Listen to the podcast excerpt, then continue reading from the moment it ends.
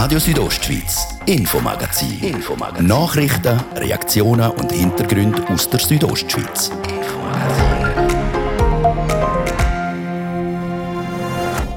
Wälder in Flammen, Siedlungen unter Wasser, Temperaturen bis 47 Grad. Der Klimawandel ist nicht mehr ein entferntes Zukunftsszenario, das Angst macht. Er ist Realität. Das Ziel darum, den CO2-Ausstoß bis im Jahr 2050 auf Null zu bringen. Wie schafft das der Kanton Graubünden? Wenn ich ans Zementwerk äh, Unterfatz denke, dass dort äh, der CO2-Ausstoß massiv könnte gesenkt werden. Aber es gibt auch viele Beispiele im Bereich Verkehr, im Bereich Gebäude und äh, im Bereich Landwirtschaft. Der Kanton Graubünden hat heute den Marschplan in Sachen Klimastrategie vorgestellt. Das Klima oder der feuchte Sommer beschäftigen uns nochmal im Infomagazin. Einerseits klären wir, wie sich der feuchte Sommer auf die Pilzsaison auswirkt. Es ist für alle Pilze ist es nass gewesen. Also Pilze sind gerne nass, aber auch eine gewisse Wärme. Und die Wärme hat gefehlt. Für Pilze also nicht unbedingt wachstumsfördernd, sondern so einen nassen Sommer dafür für sie da. Gefühlt hat es dieses Jahr auch viel Mucke. Ob das auch so ist, wir haben es beim Experten nachgefragt. Das ist das Infomagazin bei Radio Südostschweiz. Im Studio ist Olivia Limacher. Einen guten Abend.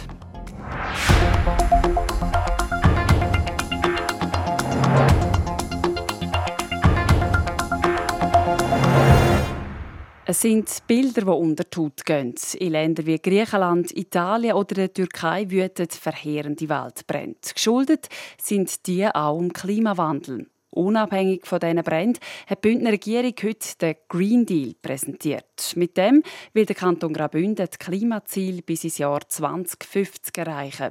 Der Patrick Ulber berichtet. Ziel vom Green Deal in Graubünden sind, die globale Erderwärmung deutlich unter 2 Grad zu stabilisieren. Weiter sollen Treibhausgasemissionen bis 2050 auf netto Null gesenkt werden. Erfolgen soll das in zwei Etappen.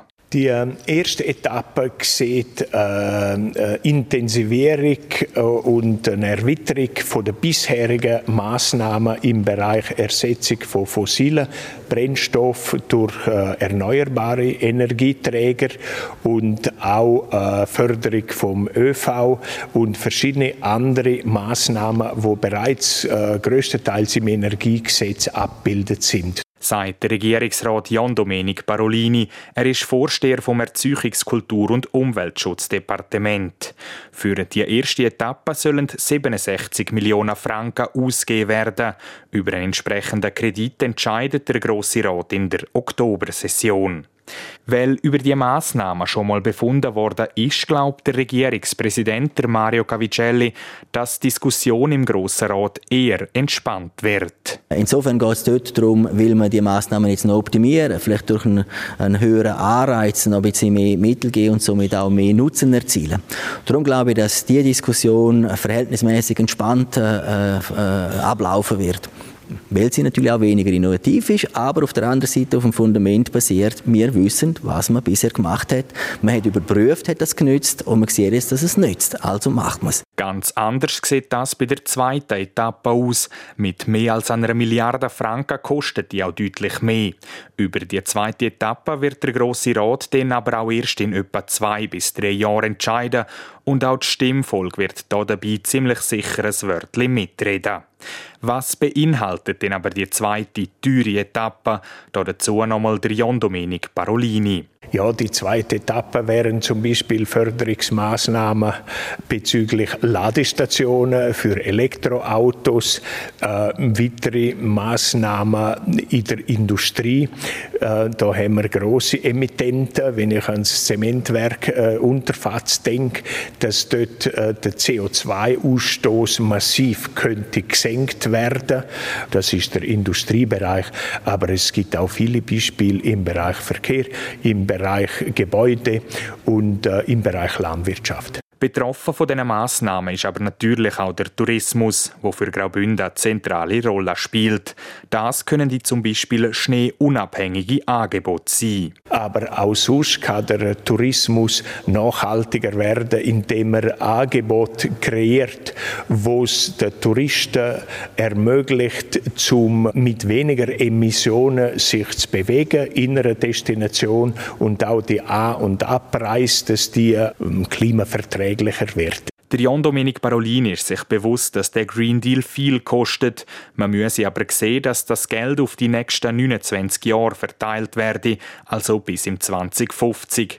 Und vor allem müsse man auch sehen, was es am Kanton Graubünden für Vorteile bringe. Der Green Deal bedeutet für Graubünden unter anderem, dass die 400 Millionen Franken, wo jährlich abfließen für den Kauf von fossilen Energieträgern im Kanton bleiben und investiert werden für erneuerbare Energie. Investiert wird das Geld dann zum Beispiel in die Bündner Wasserkraft oder ins Bündner Gewerbe, wo Häuser energietechnisch richtig saniert. Wie Graubünden Klimaziel erreichen will und wie viel das kostet, der Beitrag von Patrick Ulber.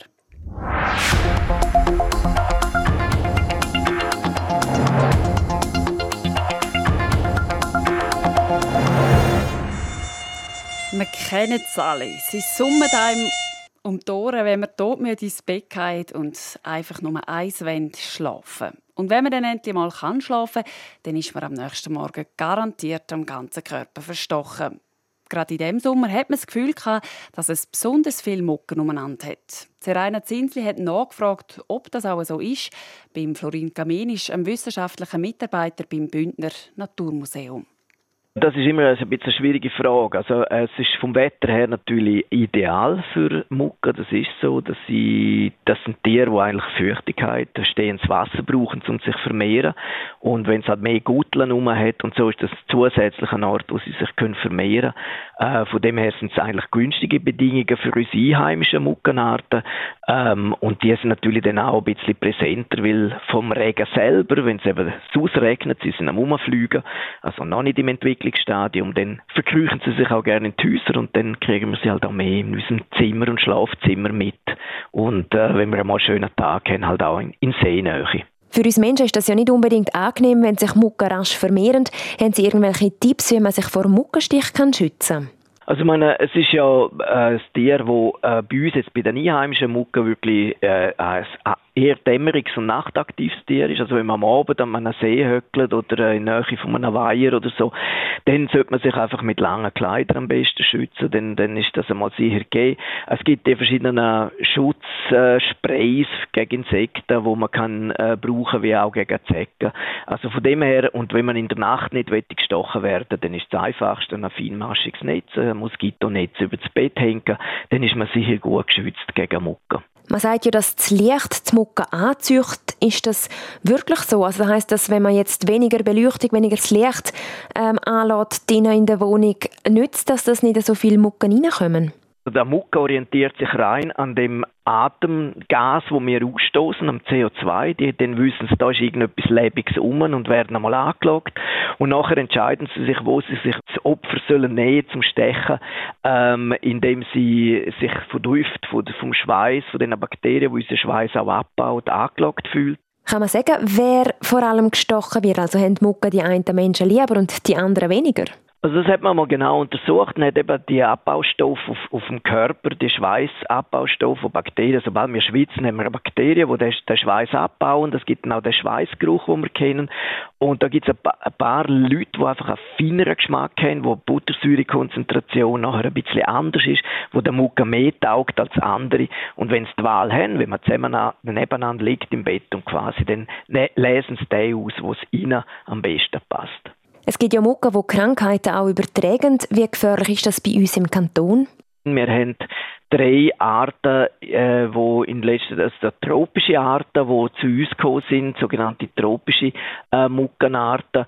Und äh, die sind bekannt, dass in den Ländern, von wo es herkommen, effektiv Krankheiten übertragen, wie Dengue-Fieber oder Zika-Virus können übertragen, natürlich auch Malaria logischerweise. Aber äh, was wichtig zu wissen ist, auch die Art, wo bei uns jetzt ein paar auftaucht sind, wie die asiatische Tigermucke zum Beispiel, weiß man, dass äh, die Übertragungen da bei uns praktisch nicht passieren, weil es keine Leute hat, die das schon in sich tragen. Also das Tier überträgt nur Sachen von einem Warmblütler zum nächsten und der muss natürlich auch schon infiziert sein, sonst passiert nichts. Also das heißt, bei uns muss man keine Angst haben, dass solche Krankheiten übertragen werden? Es ist so, dass man äh, schon Malariafälle hat, zum Beispiel am Flughafen zu Genf, wo, äh, Mucken quasi mit dem Flugzeug mitgeflogen sind, wo schon das Malaria in sich getragen haben, also das kleine Eizellerli.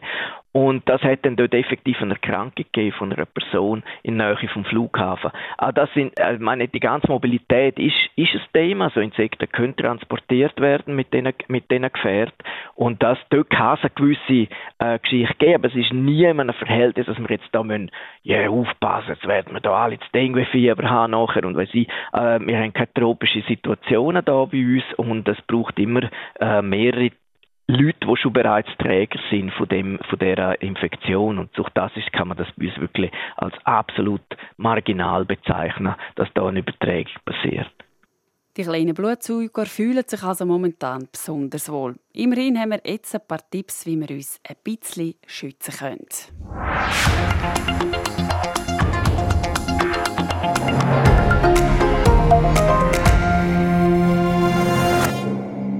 Habt ihr euch Stoffsäckchen und Messer parat?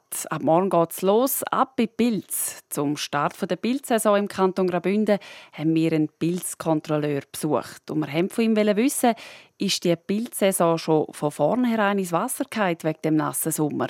Der Beitrag von Serena Zinsli. Überall hat es Pilzli dran, Pilzli dran, Pilzli dran. Überall hat es Pilzli dran. Ich hasse da, ich hasse da. Bei den einen gehören sie ganz und gar nicht zur Lieblingsspeise. Für die anderen gibt es fast nichts Besseres. Und wer unter den Pilzliebhaber auch noch gern geht, pilzeln, für den fängt die Saison jetzt an. Aber was hat das fürchten das Sommerwetter der letzten Woche den Pilz gebracht? Oder eben nicht? Der Egmund Heisch ist Pilzkontrolleur in der Surselva und kennt die Antwort. Es ist für alle Pilz Pilz ist es nass gewesen. Also Pilze haben gerne nass, aber auch eine gewisse Wärme. Und die Wärme hat gefehlt. Und jetzt hoffe ich, hoffentlich kommt das jetzt hin. Wenn es also, wie der Wetterbericht verspricht, in den nächsten Tagen warm ist, dann hätte es sicher einen Haufen Pilze um. Unter dieser Vielfalt an Pilzen muss man sich aber zuerst noch auskennen.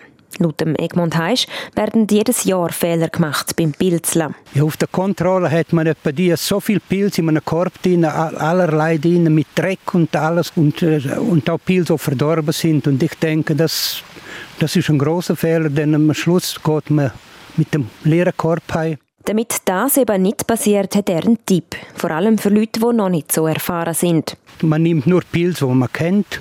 Und wenn man den Pilz nicht kennt, dann muss man ihn ganz rausnehmen und dem Kontrolleur zeigen, denn es ist gefährlich, wenn man einen Pilz isst, wo man nicht kennt. Das kann schwerwiegende Konsequenzen haben. Auch giftige Pilze sind ihm als Pilzkontrolleur in den letzten Jahren gebracht worden. Zum Beispiel der sogenannte Grünknollenblätterpilz, der zu den tödlich giftigen Pilzen gehört.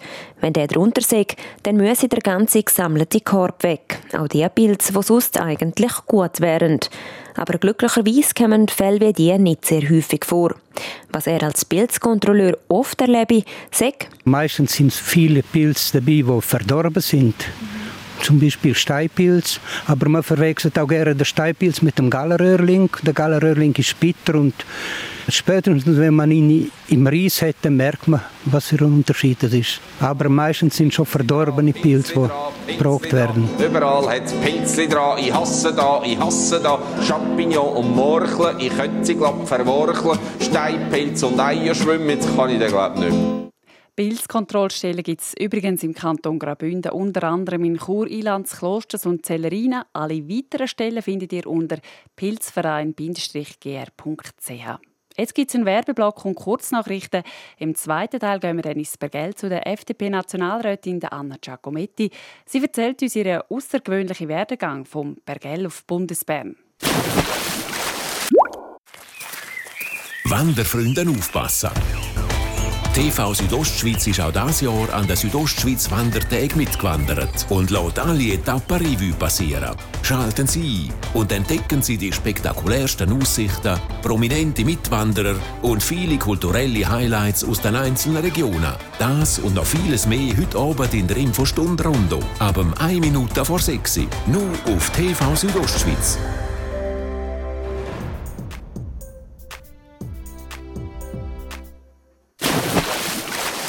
Das ist euer Radio von hier, Radio Südostschweiz am halb sechs.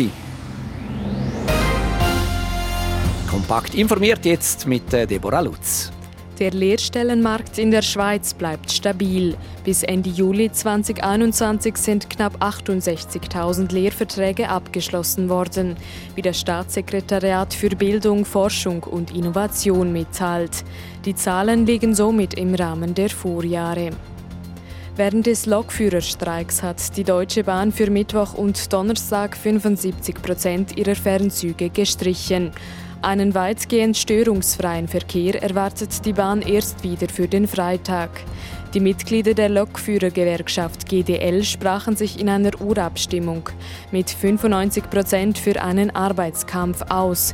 Ihnen reichen die von der Deutschen Bahn angebotenen Lohnerhöhungen nicht aus.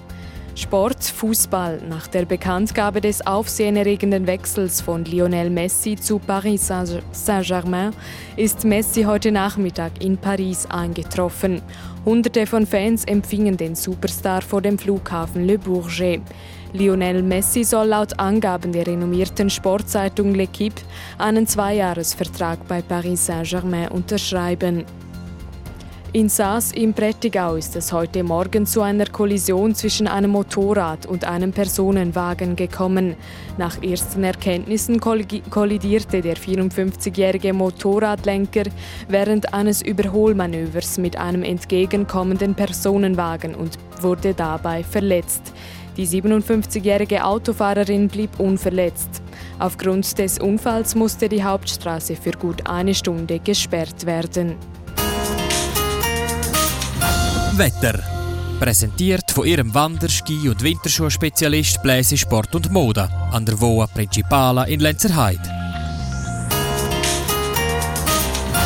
Wir gehen einem sehr sonnigen Dienstagabend entgegen und auch morgen gibt es einen meistens freundlichen Tag mit viel Sonne und nur wenig Wolken.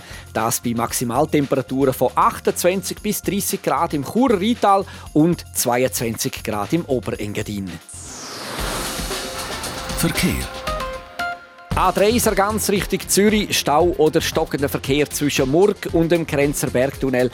Das wegen einer Baustelle. Zeitverlust steht im Moment bis zu 10 Minuten. Und dann hat auch in der Stadt Chur der Feierabendverkehr angezogen. Dort haben wir Stau oder stockend auf verschiedenen Straßen, unter anderem auf der Masanzerstraße Stadt auswärts und auch auf der Kasernenstraße Stadt ein und Stadt auswärts. Viel Geduld wünschen wir euch und weiterhin eine gute und sichere Fahrt. Und damit geht es wieder zurück in die Redaktion zu der Olivia Limacher.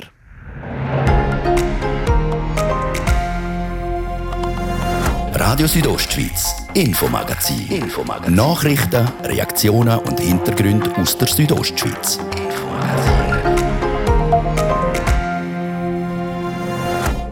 Willkommen zurück im Infomagazin. Die nächste Viertelstunde hören wir in unserer Wochenserie «Starke Frau» und Anna Giacometti aus dem Bergell. Bekannt worden ist sie vor allem wegen dem tragischen Bergsturz im Bondo. Ich habe den Morgen gesehen und statt dass sie mich aufgeregt hätte oder Angst gehabt hätte, bin ich einfach ruhig geworden und habe mir einfach gesagt, so, und du musst jetzt durch und du musst stark sein, weil die anderen jetzt leiden oder die brauchen die und das hat irgendwie hat's funktioniert. Anna Giacometti, äh, heute FDP-Nationalrätin in Bern, ihren eindrücklichen Weg vom Bergell in die Bundeshauptstadt gerade hier. Und dann holen die Lisminadel, den Hammer, das Papier, den Leim und den Kleisten für das Düftellabor in Chur. Das bleibt bestehen und soll sogar noch ausgebaut werden. Also zum Beispiel, wenn wir jetzt aus dem Elektronikteil her würden einen Lasercutter machen, dann kann man damit dann nachher auch Schnittmuster für Stoff ausschneiden und so weiter. Was ihr in dem Düftellabor alles könnt bauen, basteln, nähen, hämmern und überhaupt, erzählt uns der Initiator vom Düftellabor mit dem passenden Namen Loris Niethammer gerade.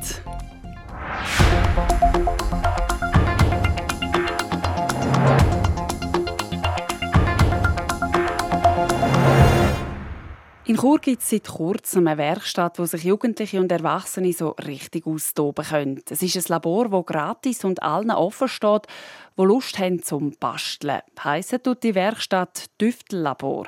Der Patrick Hulber über ein Angebot, das in Chur offenbar grossen Anklang findet. Ein Haufen Schweizer Städte haben schon eine offene Werkstatt. Seit Ende Juni auch Chur. Dort kann man Tüfteln und Gegenstände flicken. Der Fokus liegt hier dabei auf der Elektronik und Informatik. Also es geht darum, der Bevölkerung eigentlich einen Raum zu geben, wo man eigene Projekte durchführen kann. Jetzt bei uns speziell Richtung Elektronik und Informatik. Aber bei einer offenen Werkstatt ist eben einfach die Idee, dass wenn man ein Projekt hat und vielleicht nicht die finanziellen Mittel oder das Werkzeug daheim hat, dass man das bei uns machen kann. Sagt der Loris Niethammer. Entstanden ist das Projekt Düftellabor im Rahmen von seiner Matura-Arbeit. Ausgestattet ist der Raum mit unterschiedlichen Werkzeugen und Materialien wie Schrauben, Akkus, Lötteil und einer elektrischen Säge. Sogar ein 3D-Drucker befindet sich im Labor. Damit kann jede Person ihr handwerkliches Geschick prüfen.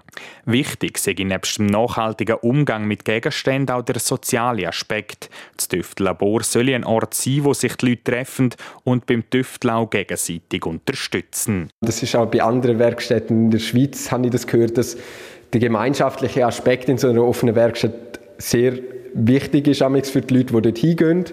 Und eben auch der soziale Austausch. Also es können Jung und Alt zusammentreffen und eben Leute, die sich sonst nicht leisten können, je nachdem so ein Hobby zu verfolgen, können dann doch relativ früh auch mit dem in Kontakt kommen.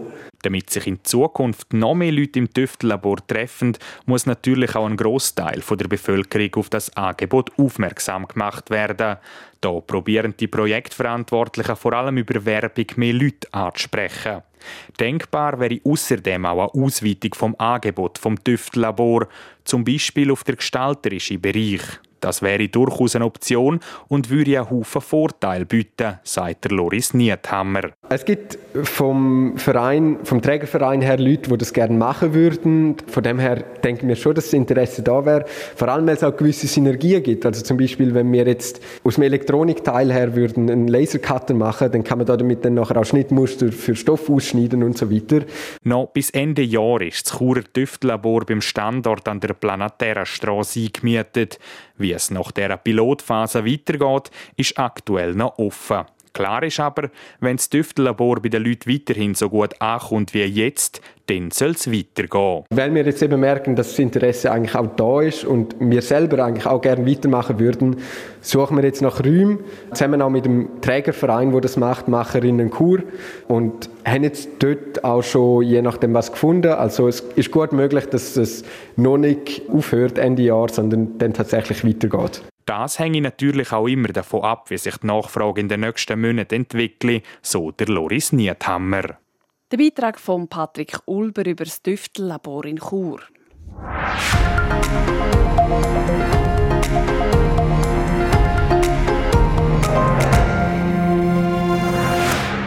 In unserer Wochenserie zum Thema Frauenpower geht es heute um Anna Giacometti. Starke Frauen aus Graubünden. Ich war immer ein der Männerdomäne. Ich finde, Frauen können sich genauso gut durchsetzen. Es gibt keinen Grund, warum die Frauen die Aufzüge beaufsichtigen Dort hat Männer schon zweifelt, weil die keinen Militärdienst gemacht haben. Fünf Frauen und ihren Weg zum Erfolg. Für mich hätte es das nicht gegeben. Dass man einfach sagt, eine Frau macht das nicht. Anna Giacometti hat politisch Karriere gemacht. Zuerst unter anderem als Gemeindepräsidentin von Bregalia und jetzt als Bündner FDP-Nationalrätin in Bern. Jasmin Schneider berichtet. Anna Giacometti hat einen langen und steinigen Weg hinter sich. Angefangen hat es schon in ihrer Jugend. Für ihre Eltern war nämlich klar, ihre Tochter darf nicht ans Lyceum Alpinum in Zuz, auch wenn Anna Giacometti gerne studieren wäre.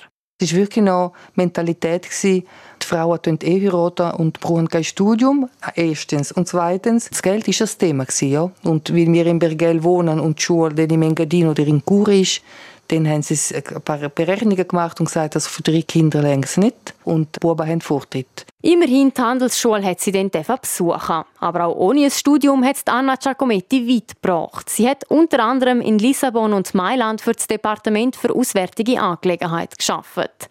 Wegen der Liebe ist sie dann aber wieder zurück ins Bergell. Dort hat sie ihre Karriere für ihre zwei Söhne und ihren Lebenspartner vorläufig auf Eis gelegt. Ich habe äh, meinen Job aufgegeben und bin fast 15 Jahre lang bin ich Hausfrau und habe einen kleinen Bauernbetrieb nebenan. Und wo dann meine Kinder größer geworden sind, erst dann habe ich mich politisch mehr engagiert. Aber ich habe wirklich verzichtet, ja, zugunsten der Familie. Bereut hat sie das aber nie und schließlich ist auch alles gut aufgegangen. Sie hat die Fusion der Dörfer Bondo, Gastasenia, Solio, Stampa und Vico Soprano zur Gemeinde Bregalia vorantrieben und die neue Gemeinde dann auch noch zehn Jahre lang geführt.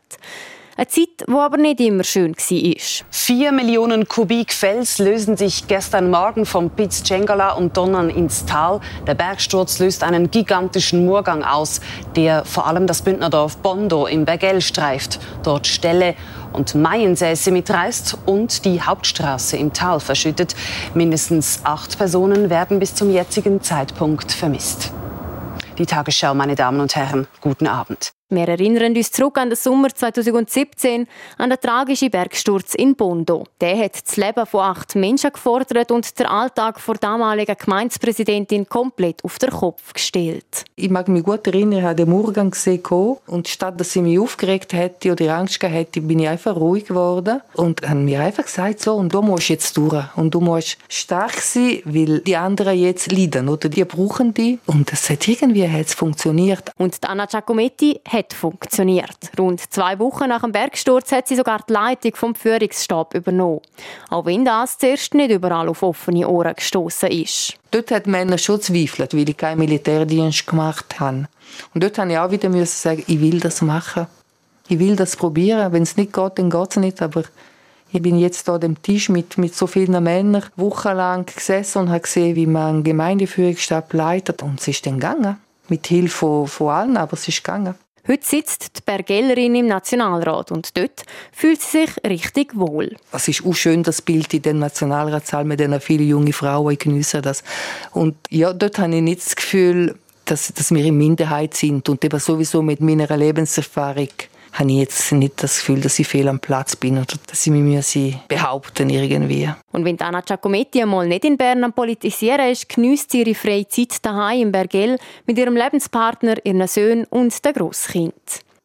Im dritten Teil von unserer Wochenserie Frauenpower geht es morgen um die Bündner Kantonsärztin Marina Jamnitzki. Sport. Präsentiert vor Landi Graubünden. Landi viert am 3. und 4. September in Chur, Thusis, Schluein und Langquart. Komm vorbei und vier mit uns. landigraubünden.ch Was heute im Sport Schlagzeilen gemacht hat, Deborah Lutz fasst für uns zusammen. Die Young Boys brauchen heute einen Heimsieg, um der Champions League näher zu kommen. Nach dem 1:1 im Hinspiel gehen sie nicht ohne Problem, aber mit Unterstützung ins zweite Duell gegen den rumänischen Meister Cluj. In den letzten drei Spielen haben die Berner nur einmal getroffen. Der verletzte Goalgelder Jean-Pierre Nsame und auch der wichtige Spieler Fabian Lustenberger werden heute wohl fehlen. Wenigstens müssen sich die Berner über die Ausgangslage keinen Kopf machen. Nach der Abschaffung vor Auswärtstorregeln ist es einfach. Die Berner brauchen an Sieg spätestens im Penaltyschiessen, um mit Playoffs vorzustoßen. Über 20.000 Zuschauerinnen und Zuschauer werden heute Abend im Wankdorf erwartet. Das Rückspiel von der dritten Quali-Runde zwischen IB und Cluj fängt am Abend um halb neun an. Wir bleiben beim Fußball. Einer der grössten Fußballer von allen Zeiten verlässt den FC Barcelona nach 21 Jahren unter Trainer. Der erwartete Transfer von Lionel Messi zu Paris Saint-Germain ist seit heute offenbar definitiv. Das meldet die französische Sportzeitung L'Equipe. Sie schreibt, der Lionel Messi sei sich mit PSG einig. Der Argentinier ist heute Nachmittag in Paris gelandet und bei Paris Saint-Germain trifft der Messi auf seinen alten Kamerad Neymar. Sport. Präsentiert vor Landi Grabünde. Landi viert am 3. und 4. September in Chur, Thusis, Schluein und Langquart. Komm vorbei und vier mit uns. landigrabünden.ch Das wär's für heute. Pardon. Das Infomagazin gibt es vom Montag bis Freitag jeden Abend am Viertel ab 5 Uhr hier bei Radio Südostschweiz. Jederzeit im Internet unter rso.ch zum Nachlesen und natürlich auch als Podcast zum Abonnieren. Schön, habt ihr zugelassen. Am Mikrofon war Olivia Limacher. Ich wünsche euch einen gefreuten Abend.